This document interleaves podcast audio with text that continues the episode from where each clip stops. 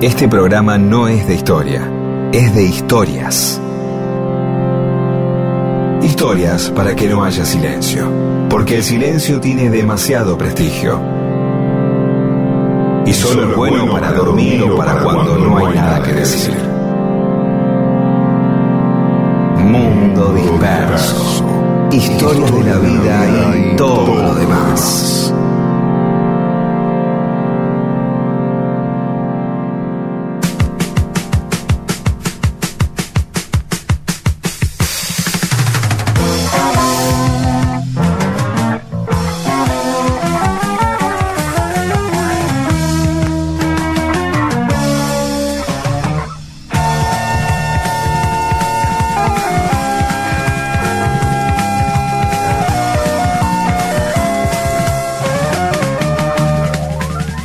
Hola, ¿cómo les va? Aquí estamos en Mundo Disperso. ¿Cómo andás, Pedro?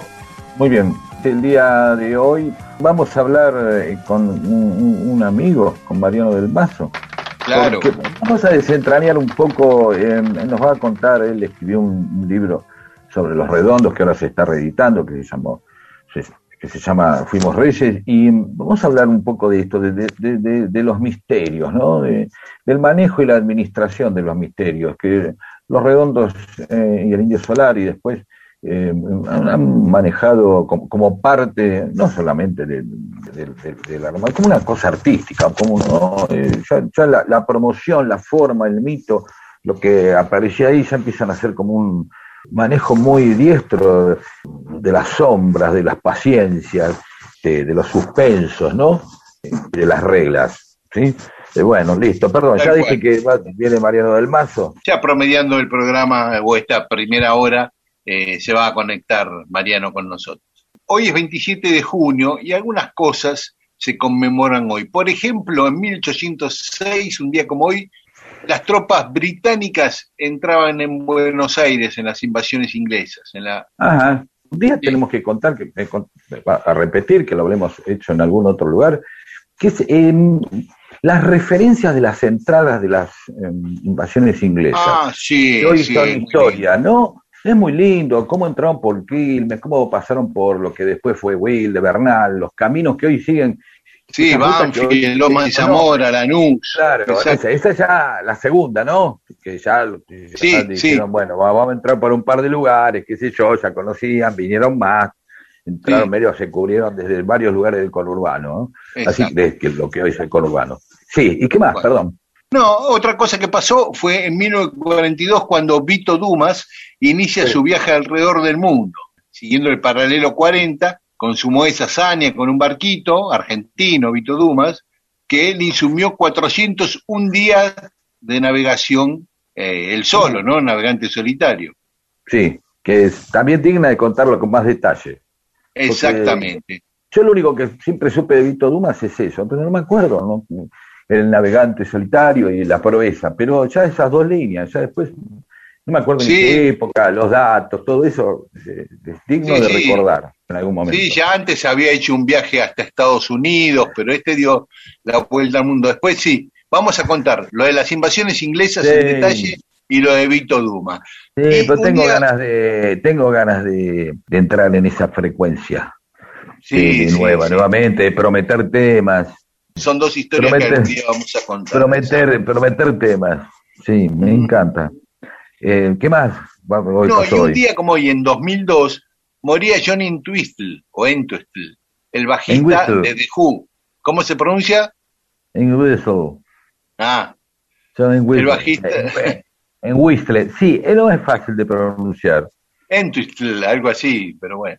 No, bueno, yo te estoy diciendo cómo y vos insistís. Y no, pero vos lo decís con una papa en la boca, a ver cómo es. No, no, en Whistler. En Whistler. Eh. en Whistler. Eh. John Whistler.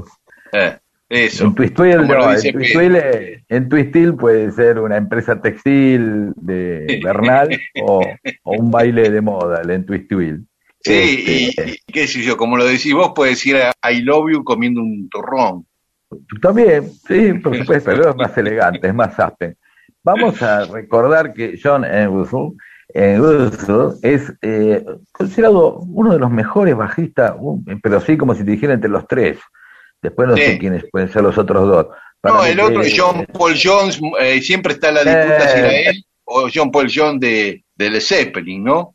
Bueno, pongan algo así, pongan a escuchar cómo toca el bajo y qué sé yo, no sé, para mí la, eh, los Who están apoyados sobre ese bajo, sobre esa batería, los otros dos delirando, era el único que más o menos este, era el pilar por donde los demás, el otro revoleaba el micrófono, el otro revoleaba guitarrazos y, eh, Moon este, tocaba batería de una manera, una manera este, profusa al borde del caos. Em, entonces todo parecía ahí.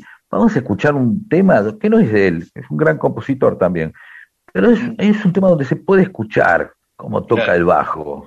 ¿Qué tema, Pedro? atención al bajo. Sí, The Real Me, de Real Me, de Real Me, sí, The Real Me, de Cuadrofenia, un discazo, ¿sí?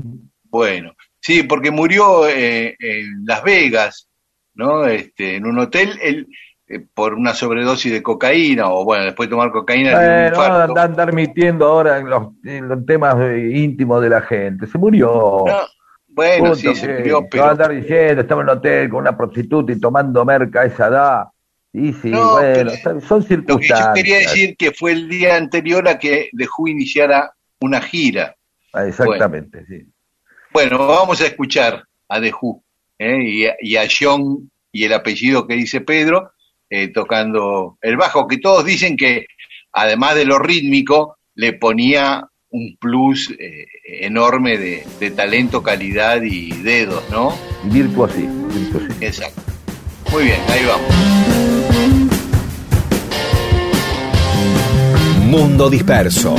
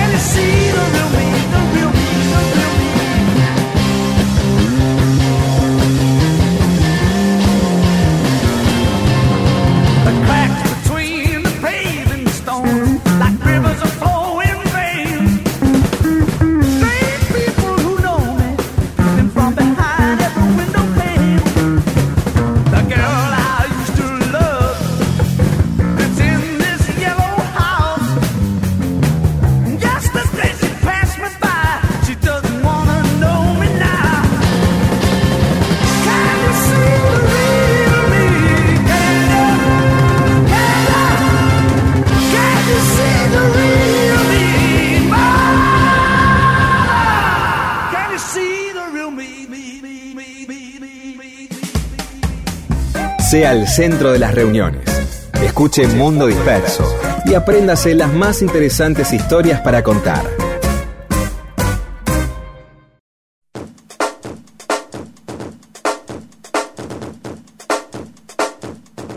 Y seguimos en Mundo Disperso.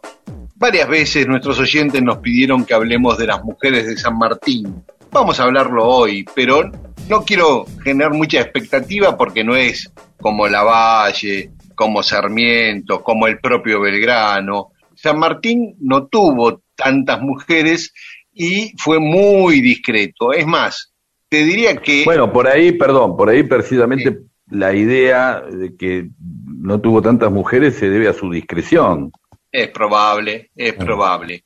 Pero le atribuyen más de que las que realmente tuvo, creo. Por ejemplo, cuando estaba en España tuvo una novia que se llamaba Lola y después otra que se llamaba Pepa. Y está bien. Está... No es muy preciso el dato, ¿no? No es muy preciso. pero él se refiere a ellas con esos apodos y nunca se supo los nombres verdaderos, eran como algunos romances medio informales. Perdón, esto vos decís, él se refiere que son, aparecen cartas, dice en cartas, en cartas, le habla con un amigo.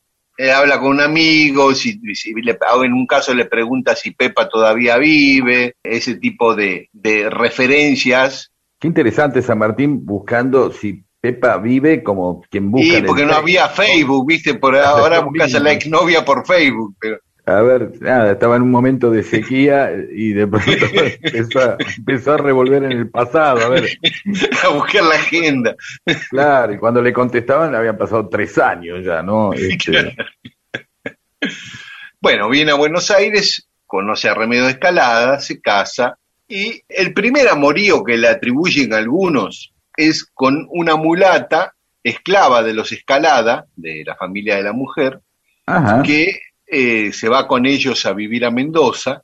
Y acá es la primera falacia que descubrí, porque todas las historias dicen que cuando San Martín envía a Remedios a Buenos Aires en 1819, que también habíamos comentado que hay algunas versiones que dicen que la mandó porque ella lo engañaba con un par de oficiales, cosa que no está ni remotamente acreditado eso, dice que se fue, eh, se quedó ahí en Mendoza con Jesús y que después se fue con ella a Chile y después a Perú.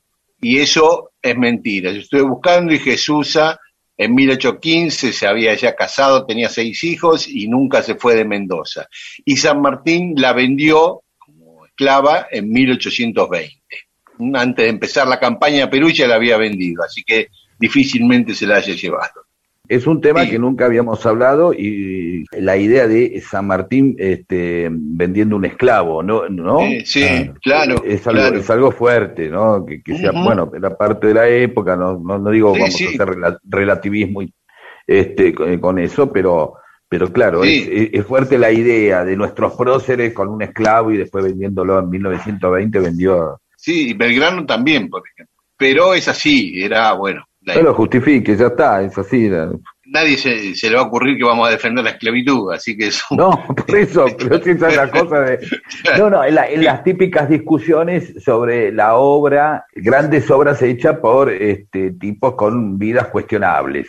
¿no? Entonces de pronto alguien puede decir, ¿cómo San Martín tenía esclavos? ¿no? Y luego decir, bueno, la época hay que entender, bueno, es una cosa espantosa, evidentemente, ¿no? este, Pero bueno, adelante. Después sí, hay un romance de San Martín que si bien no está acreditado como ninguno de los que se le atribuyen, este tiene muchos indicios, da como para sospechar, que era María Josefa Morales de los Ríos. Esta chica era una mexicana, viuda de Pascual Ruiz Guidobro, un gallego de Orense, era Guidobro, que había sido ex gobernador de Montevideo, cuando comienza la, Revolución de Mayo, adhiera a la Revolución de Mayo y el segundo triunvirato lo manda a Chile, supuestamente se cree que como espía, y cuando llega a Mendoza muere en 1813. Y María Josefa decide quedarse en Mendoza, lo que ya es un dato raro, porque no tenía nada que hacer en Mendoza teóricamente.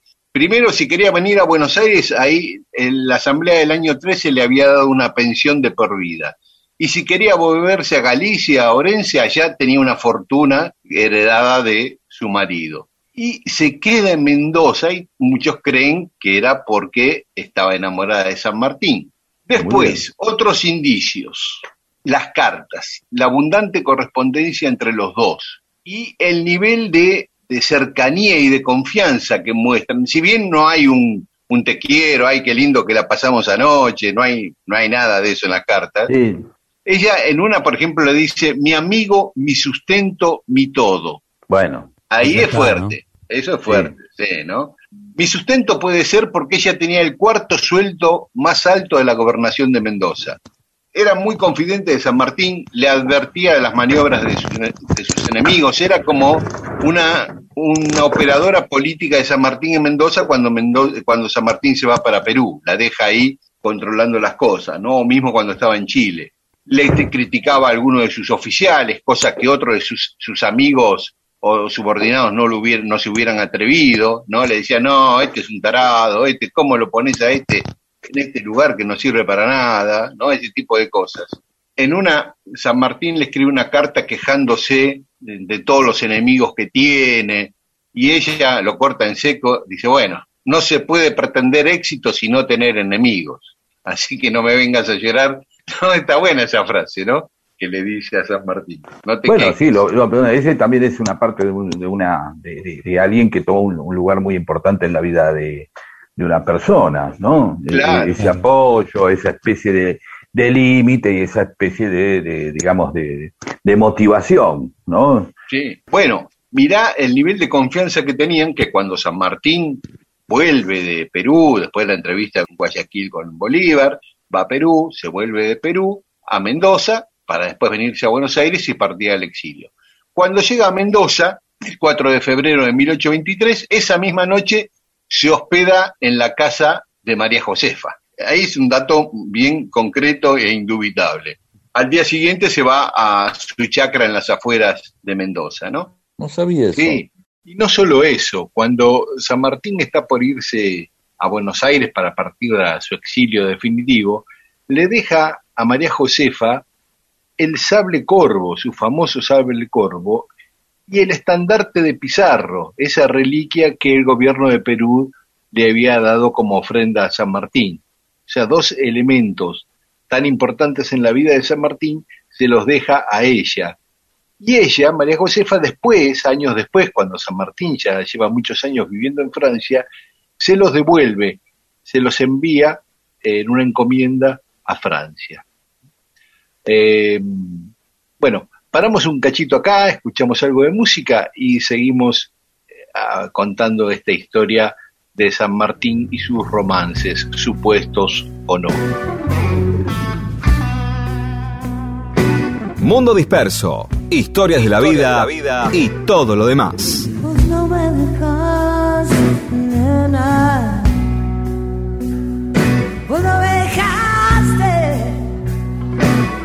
tampoco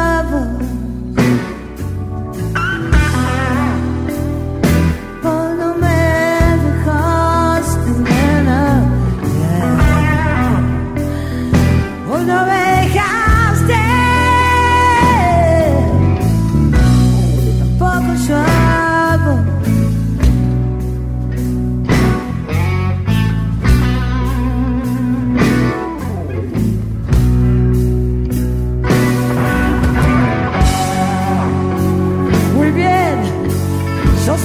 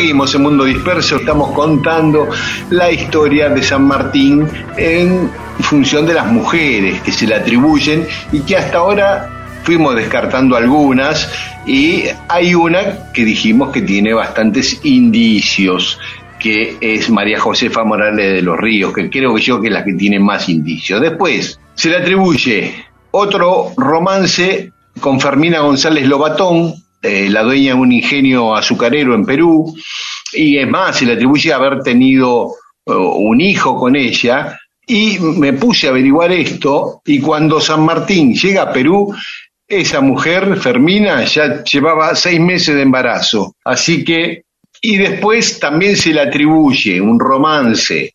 Eh, ¿Ves? Eh, estas cosas a mí también me fastidian. Un romance con Carmen Mirón en Guayaquil. Dice que cuando fue a visitar a Bolívar a Guayaquil tuvo un romance con Carmen Mirón, de la cual nació un hijo. San Martín llegó a Guayaquil el 25 de julio de 1822. Al día siguiente, el 26, se entrevistó con Bolívar y al día siguiente, el 27, se volvió a Perú. Estuvo menos de 48 horas en Guayaquil. Y en esas, 48, en esas 48 horas se entrevistó con Bolívar y dejó embarazada a una mujer que no conocía. la patria, ahí San Martín, cruzó los Andes y... Claro, claro. ¿Y, cuál es el testimonio eh, eh, de esto? El hijo de esta mujer que dice que él es hijo de, que dijo que él es hijo de San Martín. Anda a creerle.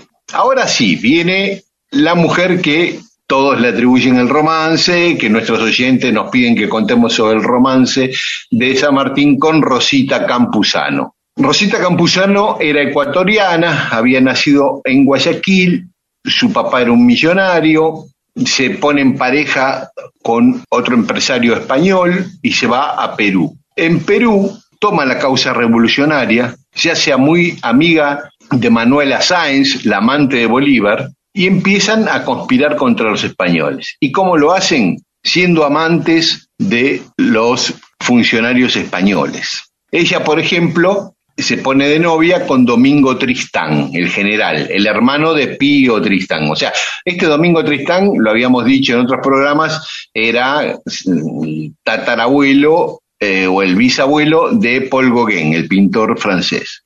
Y su hermano Pío había estudiado con Belgrano en Salamanca y se habían enfrentado en la batalla de Salta, dos amigos, uno en cada ejército.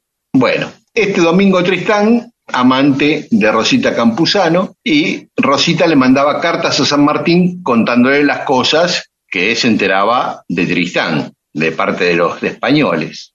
Por estas actividades clandestinas, una vez sospechan de ella, la denuncian, la meten presa, pero como tenía mucha guita, pagó coimas y la liberaron. San Martín la conoce después que entra en Lima, se proclama la independencia de Perú, se hace un baile el 28 de julio de 1821 en el Ayuntamiento de Lima para celebrar la independencia y ahí la ve por primera vez. Y San Martín dice, ah, esta era mi informante, mira vos, la que me mandaba, esta era mi espía. Y parece que ahí nace un romance porque dicen que ella se fue a vivir al palacio, a la quinta de la Magdalena con San Martín. Ella tenía 25 años, San Martín 43, y se van a vivir a la Quinta de la Magdalena, que hoy es el Museo de Arqueología ¿no? de, Lima. Nunca eh, San Martín se dejaba ver con ella en situaciones públicas, pero los rumores corrían y a ella la apodaron la protectora. El título de San Martín en Perú era el protector de Perú y a ella le empezaron a decir la protectora. Claro, como Evita la Perona, es casi una ironía, ¿no? Exactamente, exactamente. San Martín le da la Orden del Sol, también a Manuela Sáenz, al amante de Bolívar. Cuando San Martín se va de Perú, vuelve para la Argentina, le sacan la Orden del Sol a Rosita y le dejan una pensión de muy poca plata, con lo cual vive muy pobremente el resto de sus días. Ella, él se va después a Guayaquil, vuelve a Perú para emprender el regreso a Argentina y ya eh, no se ven más. Así que si hubo un romance duró menos de un año. Todas las amantes que, se le atribuyen, que son todas estas que dije, son en América. No se le conoce ningún romance en Europa. Cosa que pudo haber sucedido porque eh, la otra vez contábamos, el día que estuvo Mex, contábamos la vida social que tenía San Martín con todos los grandes intelectuales de, de París y, era un tipo relativamente joven todavía, pero no, no, no se le conoció ninguna relación amorosa en Europa. Así que bueno, digamos, probada no está ninguna mujer que no sea su esposa. Indicios de dos, ¿eh? de Rosita Campuzano y de María Josefa Morales en Mendoza. Ese es el, el veredicto de este jurado de Mundo Disperso.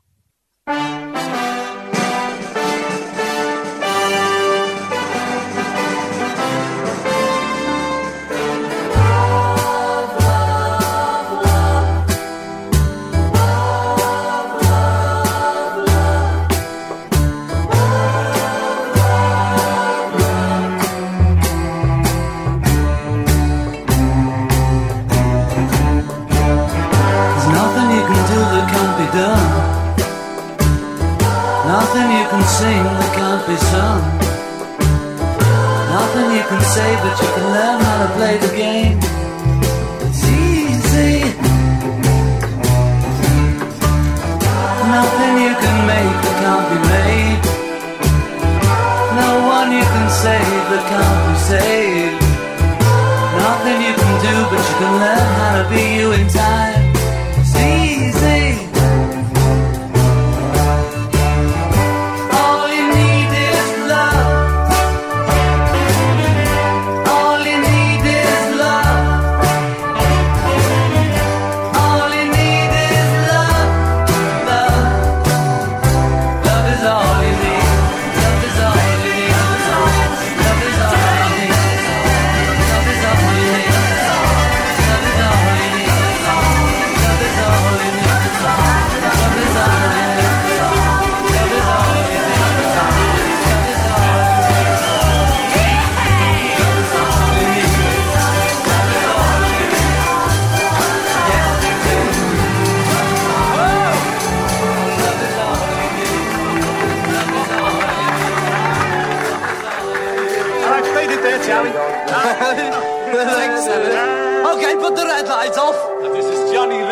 Saying good night to you all, and God bless you.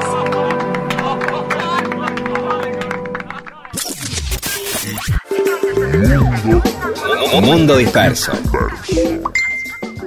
Qué triste el momento en el que en una reunión todos están mirando sus celulares. Usted tiene la oportunidad de evitarlo. ¿Cómo? Contando una buena historia. Mundo, disperso. Para que contar historias y entretener sea cosa de humanos.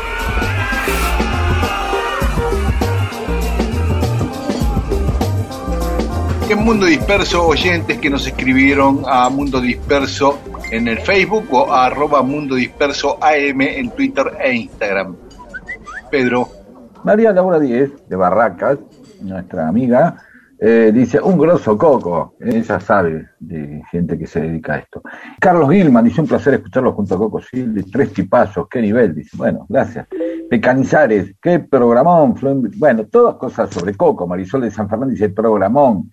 Y le resulta tan familiar Coco, dice, claro, es verdad, es que, eh, que Coco eh, tiene como un decir que rápidamente crea vínculo en muchos. Yo lo he visto en el teatro, eh, la, la relación que tiene con Coco es como, es como que lo conocen y ah, palmean, le tocan el culo. Eh, No, no todo, digo, pero te quiero decir como.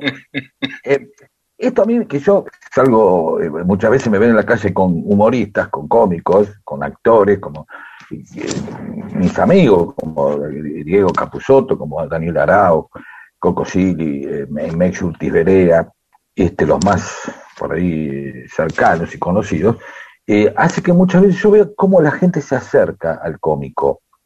Eh, se acerca eh, riéndose, con una sonrisa, como si fuera algo medio pavloviano, en el cual ya el tipo le, le recuerda esta cosa, esta familiaridad.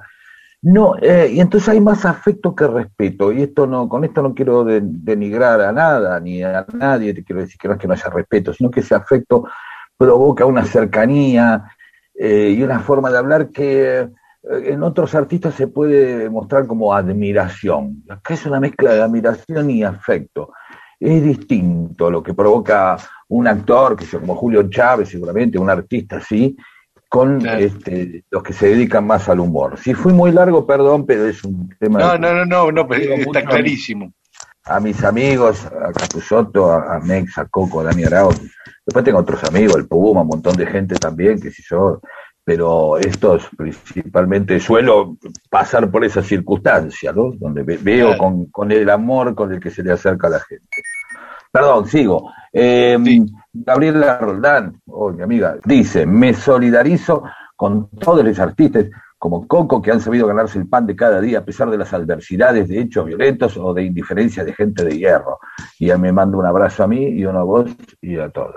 Y otro a Balatna, que no sé si es, uno da vuelta, lo lee para el otro lado, este, dice anda a lavarte, o algo así. Qué buenas anécdotas de Coco, un loco lindo. Y Claudia Canela, qué buenas historias la de Coco, gracias por mejorar los domingos siempre. Erpio Marat, muy entretenidos los relatos de Coco, de su pilante, muy acorde al estilo del programa. Saludos desde el verano de Nueva Inglaterra. Pues un Erpio que se fue alguna vez, tuvo que rajar, pero no lo sabemos.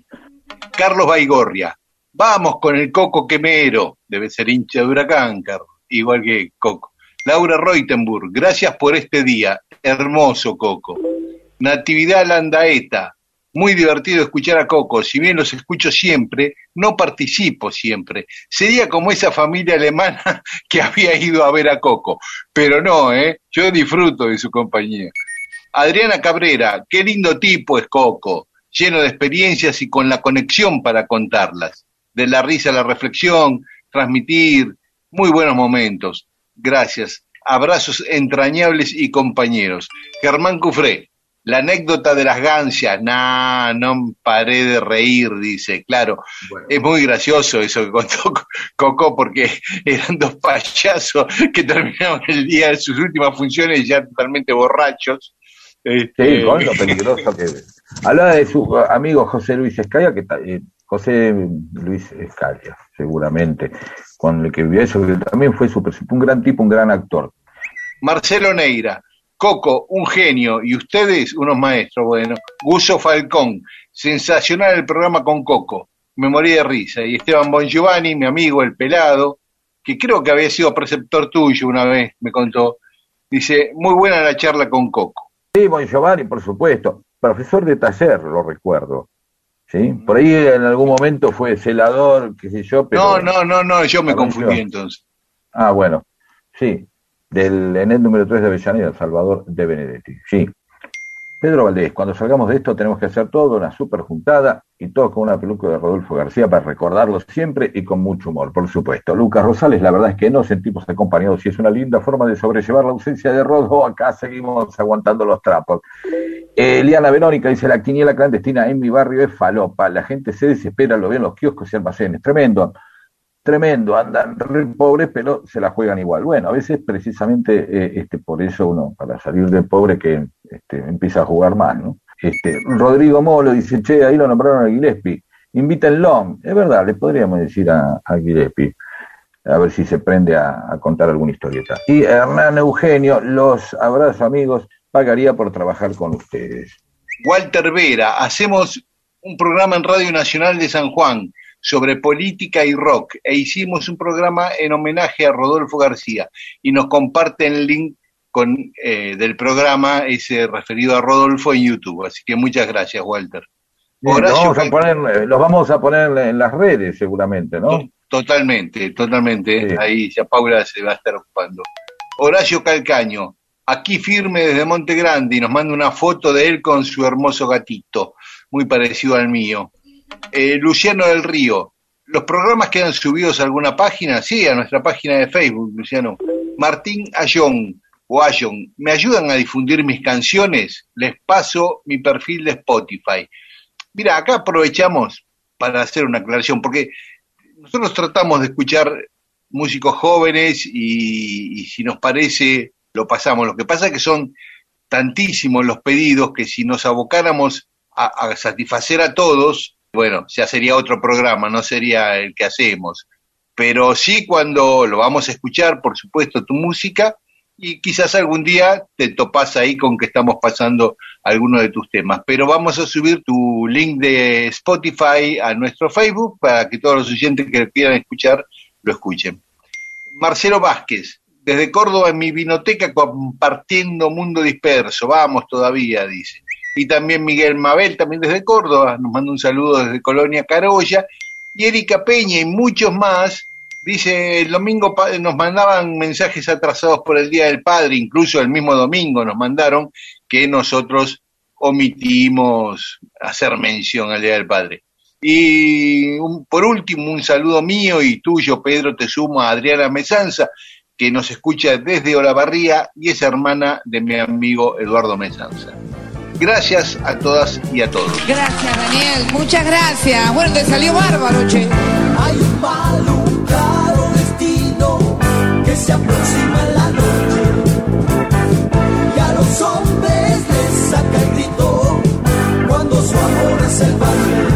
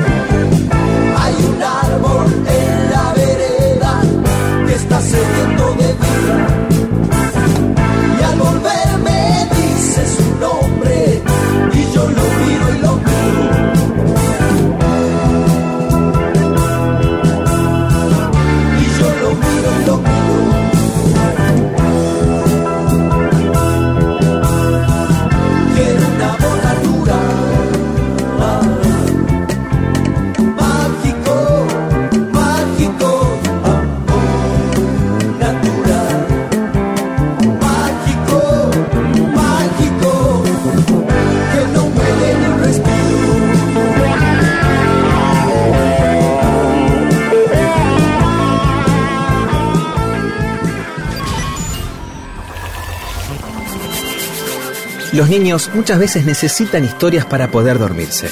Los adultos también. También. Escuche y apréndase estas historias. Vuelva a ser niño o niña y logre que los demás lo sean también. Mundo Disperso. Historias de la vida y también de todo lo demás.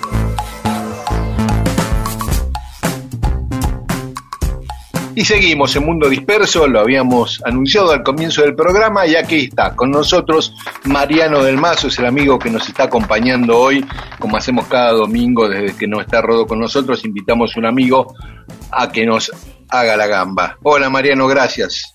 ¿Cómo andás, querido Daniel? Pedro, bueno, un honor, ¿eh? Francamente. Bueno, muchas gracias por estar acá y siempre eh, eh, este es un programa eminentemente cuasi rockero. Cuando digo eminentemente, es decir, ya a- el haberlo hecho con Rodolfo y, yo y nuestros pasados eh, hipones con, con Miguel hace que siempre el tema del rock esté eh, dando vuelta en la música y así que bueno, es, es bárbaro tenerte a vos, que sabes eh, eh, eh, mucho, pero que también, eh, digamos, has escrito muchos libros sobre muchos artistas, pero ahora se, se relanzó uno, ¿no? Sí, ahora estoy a tope con Fuimos Reyes, que es la reedición del libro que escribimos con Pablo Perantuono.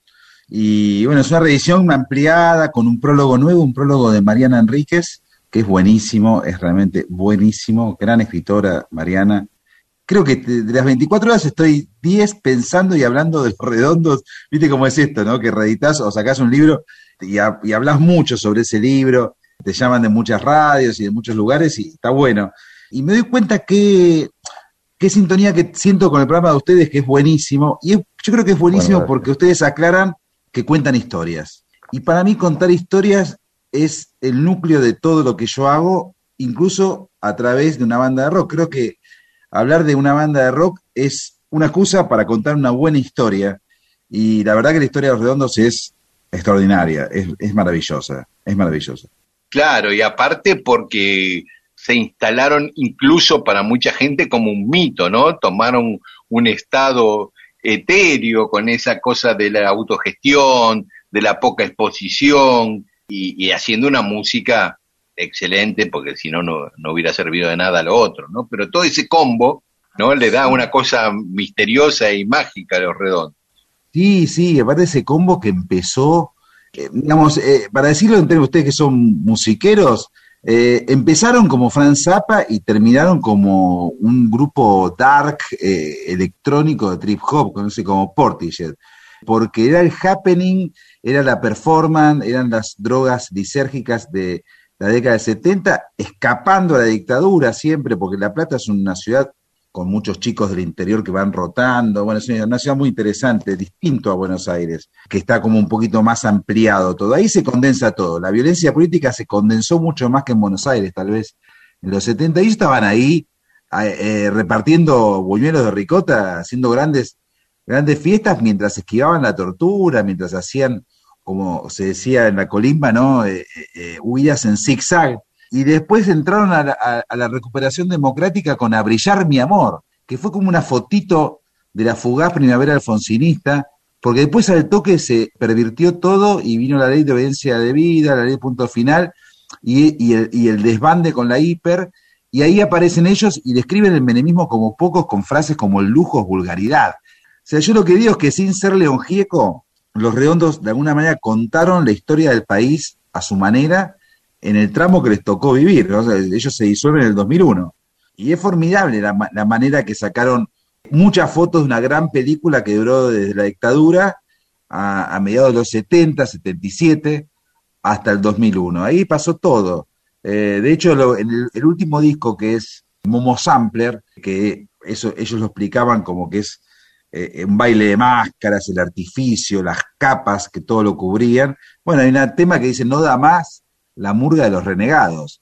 Y se caía el país, ¿no? Estamos hablando de, el último concierto es en agosto del 2001. Ellos Claro. terminan de, terminan de tocar en, el Chateau Carrera, se llamaban en ese entonces, en Córdoba, y tenía, la próxima fecha era en diciembre en la cancha de Unión de Santa Fe.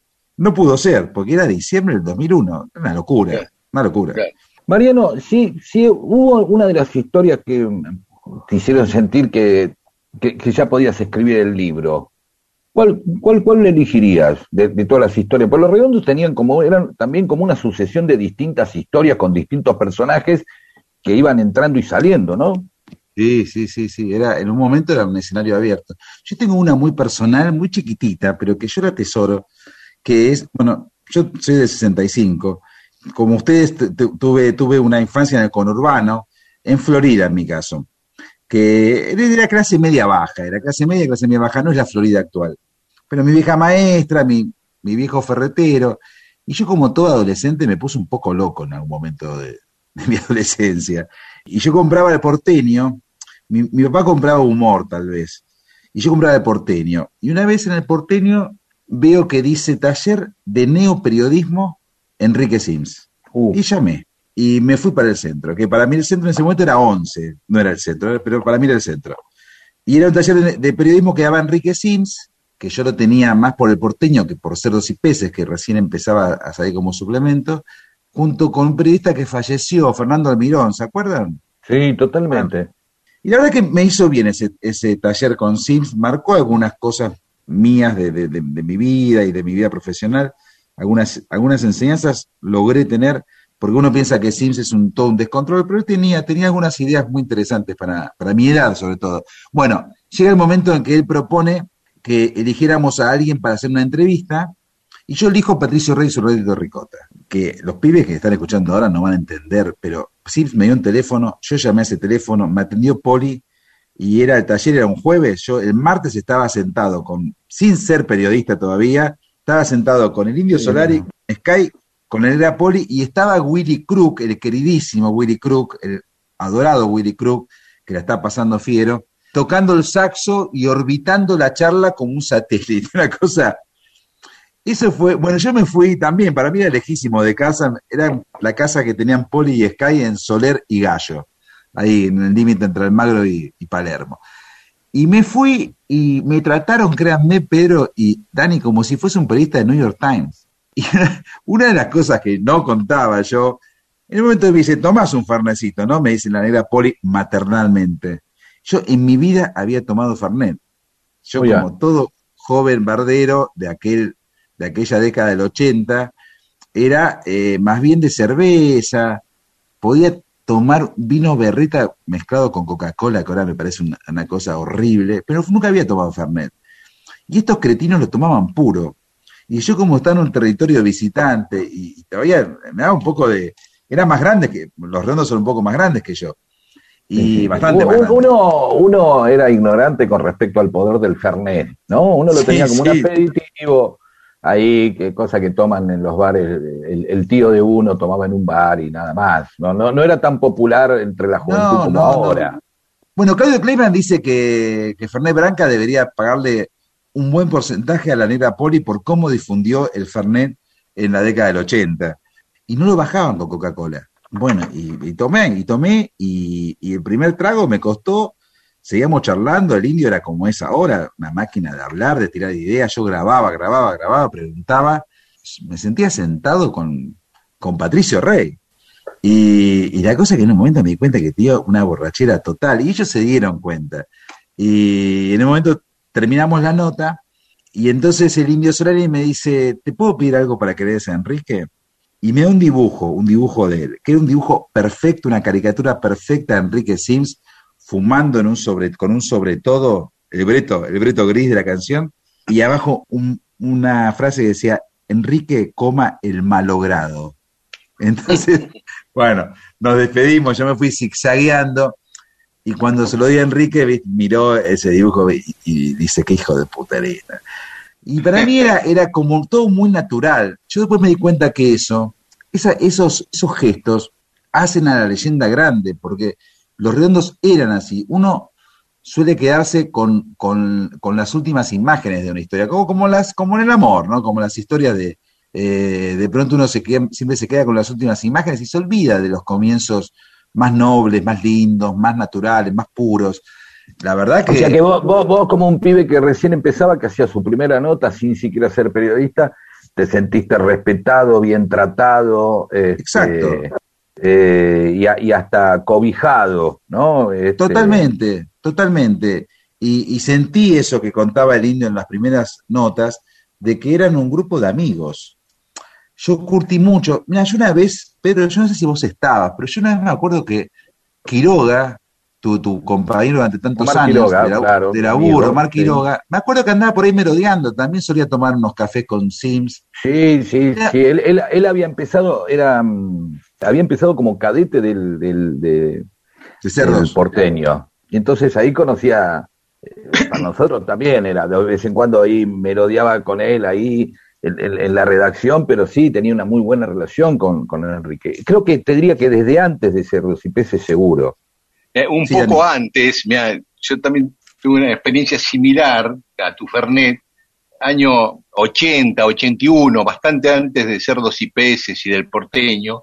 Estudiaba periodismo, teníamos una biblioteca de periodismo con unos compañeros, organizábamos recitales para sostenerla, y Enrique Sims había llegado de vivir del- en el exterior, estaba afuera viviendo y vuelve a la Argentina. Y empieza a hacer monólogos alguien lo detecta y le, invitamos a, a participar de esos recitales. Y empecé a ir a su, a su pensión, él vivía en una pensión en Iriarte y Vélez Arfiel, por ahí, ya digo, año 80 y 81. La primera vez que voy, 10 de la mañana, digo, bueno, llego, digo, ¿qué es? unos matecitos. Estaba tomando ginebra y me convida con ginebra, un día de semana, 10 de la mañana. Claro, claro. Yo esperaba un squeak, ¿viste? Un mate como algo muy fuerte. Pero estaba en la misma línea de tu. De tu Es que no te puedes negar, ¿viste? Pero bueno, yo en esos tiempos, por ejemplo, eh, ahora me parece natural contarlo, y parezco esos viejos, ¿viste? Que, que te, que te, que te hablaban de Troilo. Pero yo me iba a jugar al ajedrez con Sims muchas veces después de la, clase, a un café que quedaba eh, en Corrientes, casi esquina Ayacucho, que durante mucho tiempo se llamó Café de Agosto, y después se llamó Remember. Que ahora me parece increíble, ¿no? Estar tan cerca de esos bochos, porque la verdad que yo, yo siempre fui una esponja, ¿viste? estuve siempre mexicaneando, robando, mendigando, ¿viste? ¿Dónde podía sacar? Y bueno, y la verdad que yo le- le sacaba mucho a esa gente. Y muchos años después, tuve con el indio otra experiencia muy graciosa, que también tiene esconde un poco de nobleza. Te estoy dando gran salto en el tiempo, 2004. Primer disco solista del indio, yo laburaba en ese momento para Clarín. Bueno, era la época que el indio te citaba a las 10 de la mañana en una estación de servicio Shell que quedaba en una de las bajadas del acceso oeste. Así fue como que me, despierto y me quedo un poco dormido, entonces salgo rápido con mi senda, tenía un senda blanco, desde San Telmo, salgo volando por el acceso oeste para la casa, para la Shell de Parque del Lugar, donde me esperaba un mana- el manager Julio de, del indio. Resumo, llego, el indio me atiende muy bien ahí en su casa, en un- una suerte de mangrullo muy de Foucault, que lo llama Luz Bola, que es su estudio, de donde se ve todo el predio de su casa. Y hablamos también de la mañana, de la cabeza así, ¿no? Porque el indio te habla, te habla, te habla, todo muy interesante, pero te habla, no para de hablar. Termina la nota. Ah, perdón, cuando salgo de casa me doy cuenta que salgo sin plata y sin nada de plata. Entonces tenía que pasar dos peajes. Yo digo, ¿qué hago? Yo no sabía que se hacían esos casos, pero bueno, son cosas que uno va aprendiendo. Entonces, nada, llego al primer peaje y le digo al tipo, mira, créeme, salí sin plata volando, no, no pasa nada, tranquilo, está una notita de crédito y lo pagás a la vuelta. Ah, perfecto. Digo, pues, qué bien la, privati- la privatización, cómo, funciona. Segundo viaje igual, viste, me hacen un papelito y lo pagas después. Entonces llego, la nota, y me estaba ya yendo, y digo, ah, indio, eh, ¿te puedo pedir un favor? De cuento que, que estaba sin plata y que tenía que pagar la hora a la vuelta. Y digo, ¿me prestás? No sé, guita de hora serían 400 pesos, no sé, 300 pesos. Eh, me prestás 300 pesos. para-". Entonces se caga de la risa, como no se había cagado la risa en las dos horas que me estuvo dando lata con, con su disco. ¿Viste? Como que apareció el pibito de La Plata y dice, mira Clarín, algo así, dice, mira Clarín. Entonces me dice, vení. Y entonces me lleva para dentro de su casa, que hasta ese momento era inmaculada, porque eh, fue ir directamente al estudio, ¿no? La entrevista se hizo en el estudio como corresponde. Claro. Entonces me hace, me hace meter en su casa y ahí encontré un paisaje doméstico, familiar, bellísimo, encantador. Estaba la mujer, Virginia, picando cebollas, había una señora, estaba Bruno, que era muy chiquito, el único hijo que tiene el indio, saltando en una suerte de sofá, en un slip, así, era muy chiquito, de Superman, que tenía un motivo de Superman el slip. Y era todo, era, era entrar en otra dimensión, era como, y todo Claro. estaba como, como en, en su orden, como diría la- una vieja canción de Emilio del Guercio. Estaba todo bien, estaba todo ubicado, estaba la mujer, el hijo, una señora, y el indio dice, Virginia, ¿le das a Clarín dos, dos mangos para la birra? Algo así, dice. Y Virginia también se cagó la risa y me dio la guita y, y nada. Y después le hice otra entrevista, muchos años después de esa, y, y le recordé, le digo, Indio, yo tengo una deuda con vos, y él no se acordaba. Y ah, sí, cierto. Cosas que, que como son pequeñas historias que descomprimen un poco esa idea que se crea de, de, estas figuras tan fuertes, ¿no? Como es la figura del indio, que finalmente, como cualquier cristiano, ¿viste? Son tipos que a veces no pueden con su vida y, y que tratan de armar lo que pueden y ser felices como pueden. Esa fue mi, mi reflexión, ¿no? De, de verlo ahí al indio cotidiano tan distinto al contracturado frente a la prensa, eh, eligiendo las palabras y las ideas, ¿no? Como son Claro. dos planos, muy interesante el indio. Eh, Mariano, paramos un cachito, podemos escuchar algo del indio y después seguimos charlando. Dale, dale. Mundo disperso. Ya sufriste cosas mejores que estas. Y vas a andar esta ruta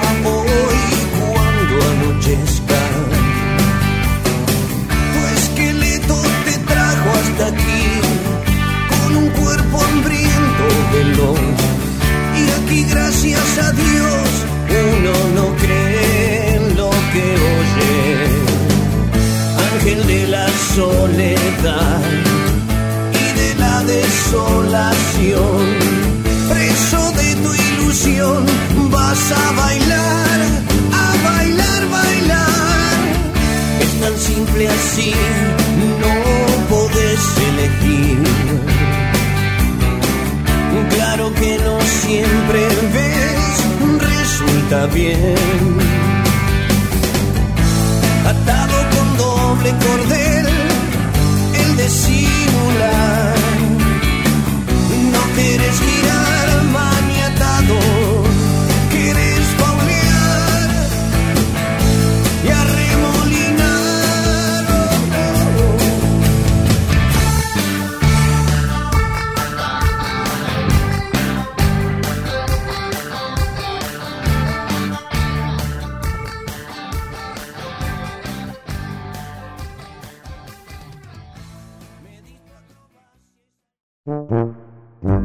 se deje llevar por el exagerado prestigio que tiene el silencio. Las palabras y las historias son las que cambian el mundo. Mundo disperso.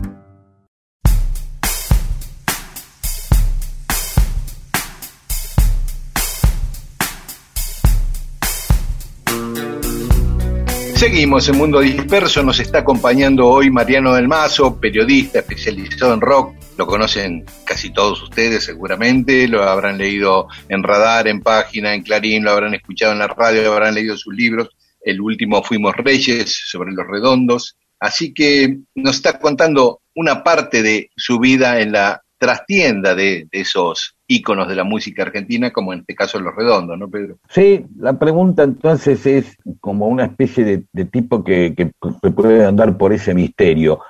¿Vos, vos- vos ve- veías, te dabas cuenta, eras parte al final como periodista de tener que respetar cierta ingeniería o administración del, del misterio? Porque, digamos, fue algo clave en la vida de los redondos y después del indio, ¿no? En la carrera.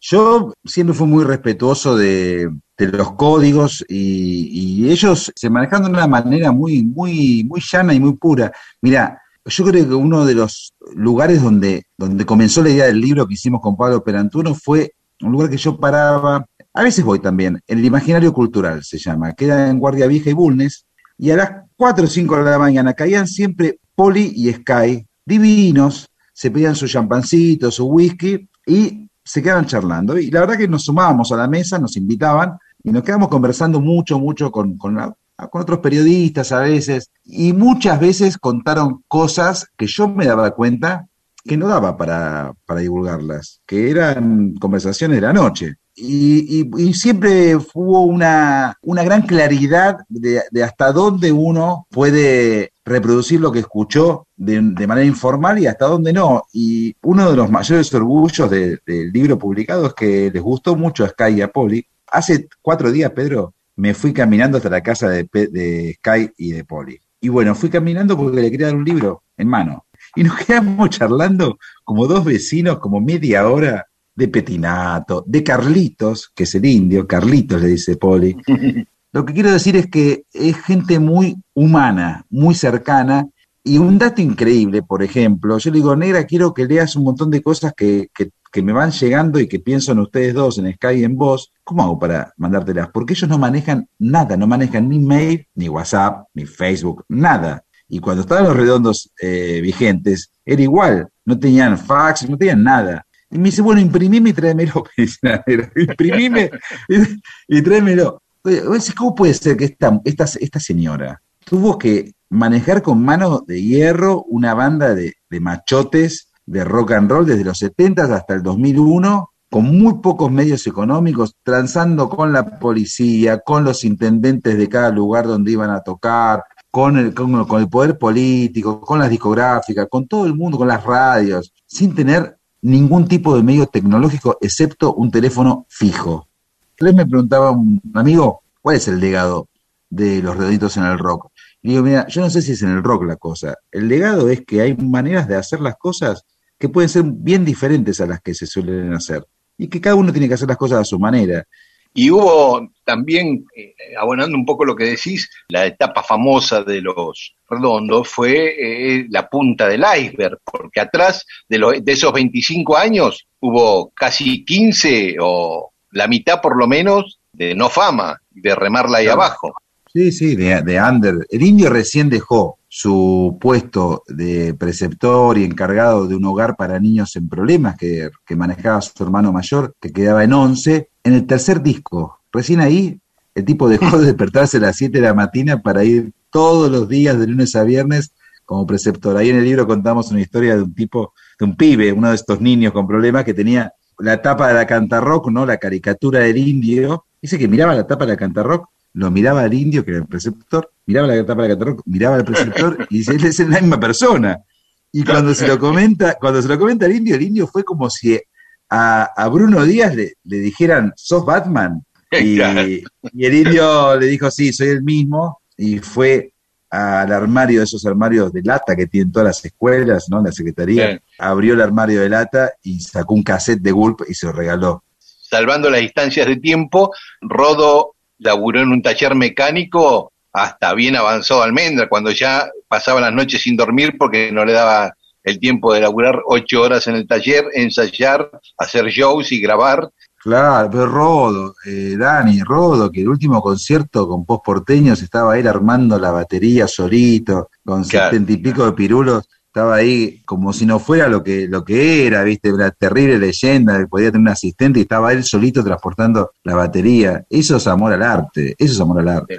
Y para vos, si vos tuvieras que definir la metodología esa del misterio, perdón que insista, ¿no? Pero me pareció siempre como una cosa muy atractiva y muy bien manejada y de una manera muy inteligente. Como dijiste vos, en- enterarse de cómo laburaban los, eh, los redondos era enterarse de una manera de laburo que no imaginábamos.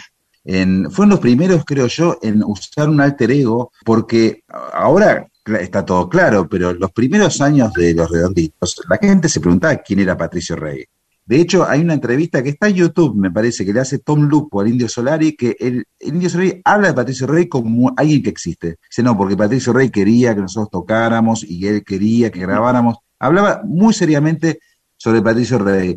Yendo a la pregunta tuya, Pedro, ellos realmente fueron, fueron maestros del misterio, supieron manejar muy bien el misterio en, en tiempos que era más sencillo manejar el misterio. Ahora sería muy complicado manejar el misterio con, con- con una cámara de fotos en cada uno de los celulares de la gente, ¿no? Ahora, yo creo que gran parte del misterio habita en las letras fascinantes del Indio Solari. Yo cuando era pibe escuchaba una canción como un tal Brigitte Bardot y decía, viejo Karel Chessman, eh, respira otra vez, lubrica tus branquias. Y vos decías, ¿quién es Karel Chessman? ¿Por qué un tal Brigitte Bardot?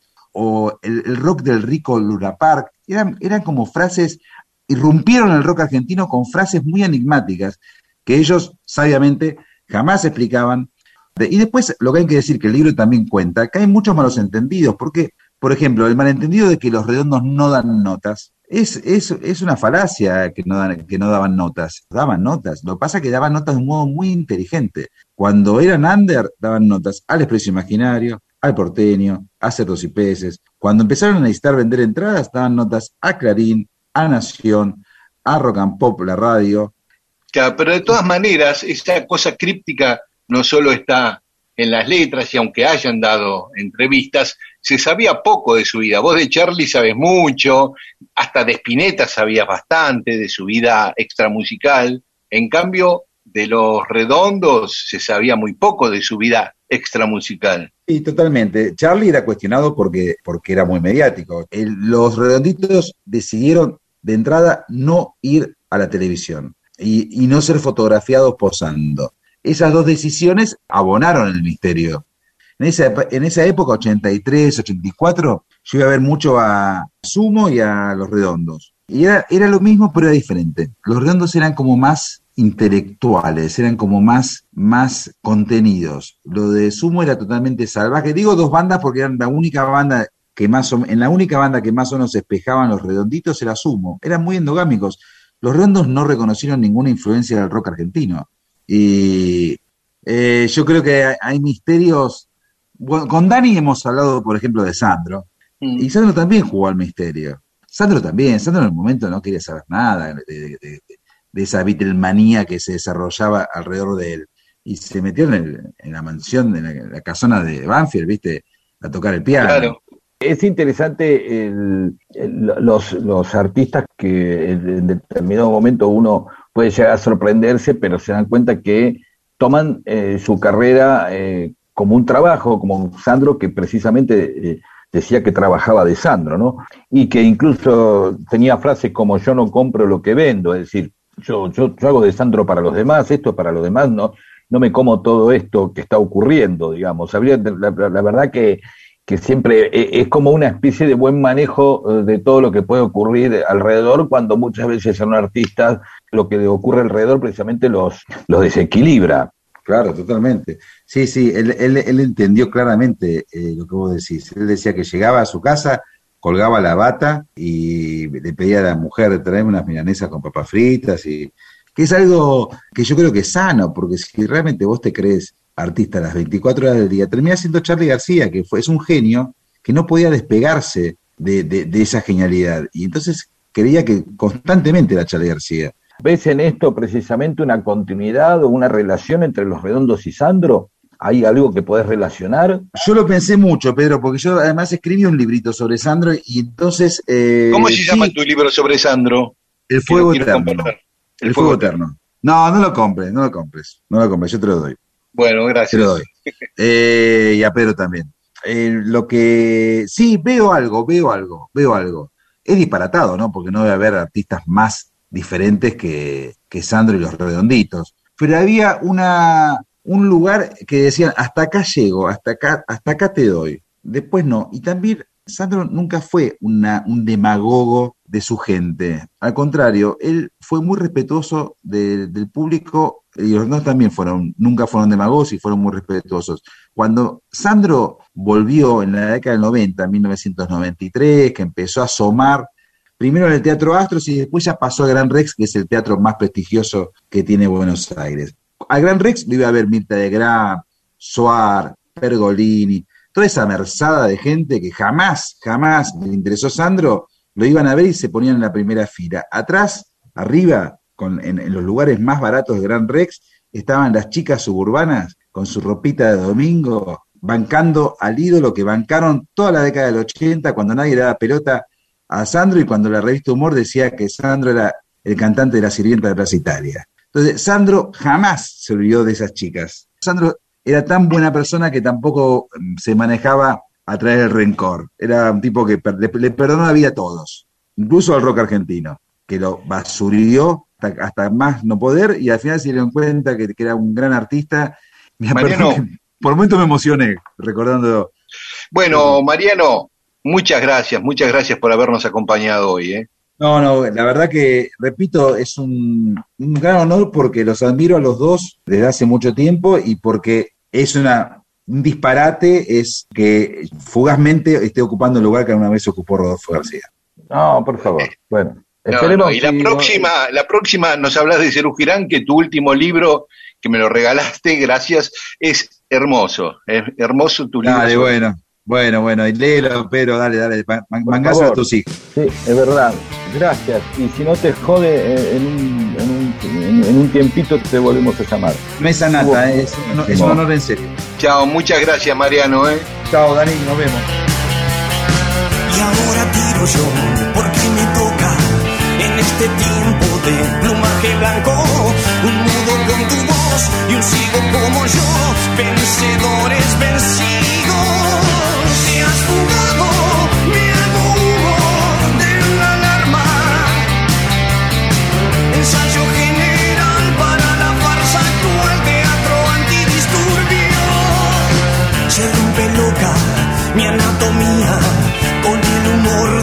Sobrevivientes. De un nudo con tu voz, de un sigo como yo, vencedores vencidos.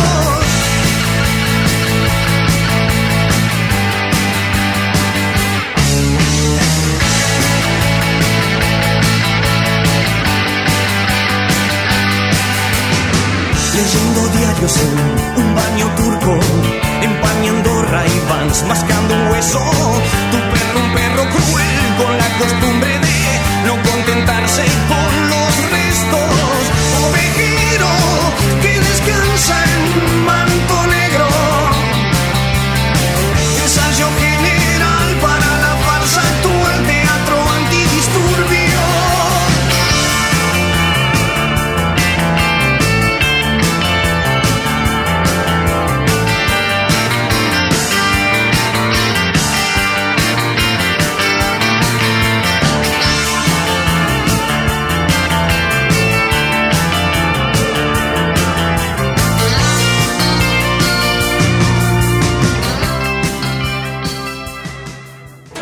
Mundo Disperso. Servicios de historias para poder contar y hacer más agradables las relaciones entre seres humanos.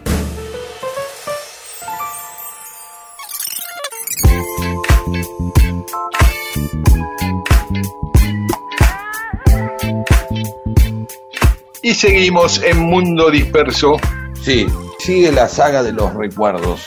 Esto me lo manda Mario Couto, un mensaje que yo destaqué, que eh, tiene que ver con eh, los recuerdos que uno no ha elegido. Y esto le sigue pasando. Su mamá es muy es grande, es mayor, pero sigue viajando a Mar del Plata y este, le sigue trayendo recuerdos de Mar del Plata.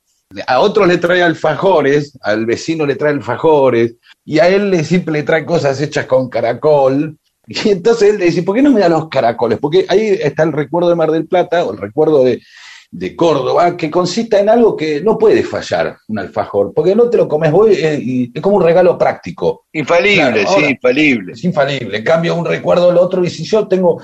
Entonces, claro, como después vas a la casa porque te vive cerca, entonces dos por tres la lleva un rato, qué sé yo, pasea la, la, la señora, y entonces tiene que mostrarle los cosas y él tiene que poner los recuerdos. Y ya, eh, confiesa acá, espero que su mamá no escuche el programa, que a veces eh, saca los recuerdos para que los vea la madre y luego van a, una parte de abajo del aparador porque son espantosos esto que cuenta todo esto. Pero esto tiene que ver que, con algo que forma parte de la sección, lo vamos a hablar en otro momento, ¿no? Que es eh, cuando uno eh, muchas veces eh, proyecta un deseo que es el, deseo propio, no el deseo de la persona que recibe el regalo. Por eso acertar en algo es tan difícil. Un clásico es decir, si no te gusta lo puedes cambiar, por ejemplo. Exactamente, listo. Ese es el, precisamente la negociación. Eso es lo que nos hace sociedad. Entender que el otro puede tener un parecer distinto y que no nos vamos a ofender si ese pullover peruano, salvo que lo traigas de afuera. Decir, mirá, te traje este pullover, fue a Perú y te traje un pullover peruano. Igual decís, uy, los pullovers peruanos me, me hacen picar, los, eh, los odio, eh, me hace acordar a gente que milita en el Partido Comunista. Y bueno, decís, está bien, después ves qué hace, qué sé yo, qué hace con el pullover. Pero en cambio, si vos traes algo comestible que no se puede pasar por la frontera, ya está, se come y si no se lo come otro. Eh, hay gente que lo tiene clara, por ejemplo, mi suegro, eh, Pedro, te regala cosas que quiere él. ¿Pensás un poco? No, me dijo, yo regalo lo que yo quiero, pero y el otro es por ahí necesita, no me importa, dice. Es como, es como define mi amigo Horacio Granja, es generosidad estalinista. Claro, es como una generosidad autoritaria. Esto es lo bueno para vos. ¿Viste? Claro. Pero yo no quiero, no me gusta. No, pero esto te queda bien y así tenés, y esto, esto es lo que necesitas. Dice el otro que lo hace con todo. Mi amigo, mi amigo Pablo Prieto, que también es comunista, también es, es de esos que. Pero simplemente. No, y, ah, o gente que para quedar bien, como me pasa a mí, me regalan ropa con varios talles menos, para que no quedar en evidencia que me ven como un gordo chancho. Claro. Pero después la ropa no me entra. Digo, hubiera comprado Bueno. un triple X, un cuádruple X.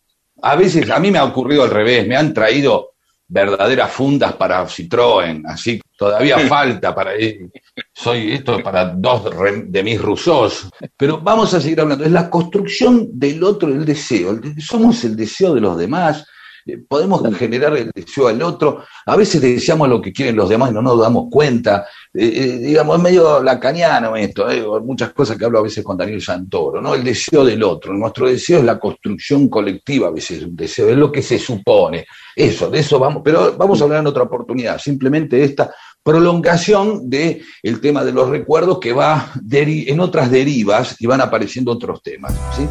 Tal cual. Vino en tibia, sueños al jadear. Desde su boca, de verdeado dulzor. Y entre los libros de la buena memoria, se queda oyendo como un ciego frente al mar. Mi voz le llegará, mi boca también. Uh, tal vez le confiaré que eras el vestigio del futuro.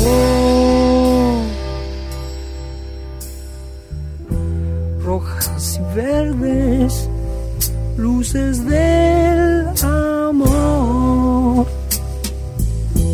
Prestidigitan bajo un halo de rouge. Qué sombra extraña te ocultó de mi guiño. Que nunca oíste la hojarasca crepitar. Pues yo te escribiré, yo te haré llorar. Mi boca besará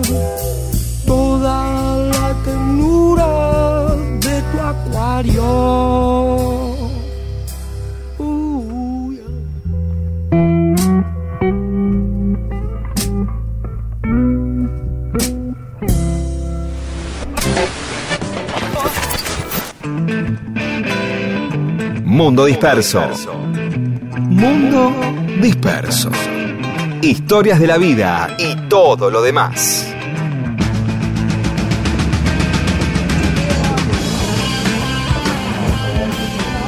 Bueno, y se nos acaba el mundo disperso de hoy. Nos acompañó Mariano del Mazo.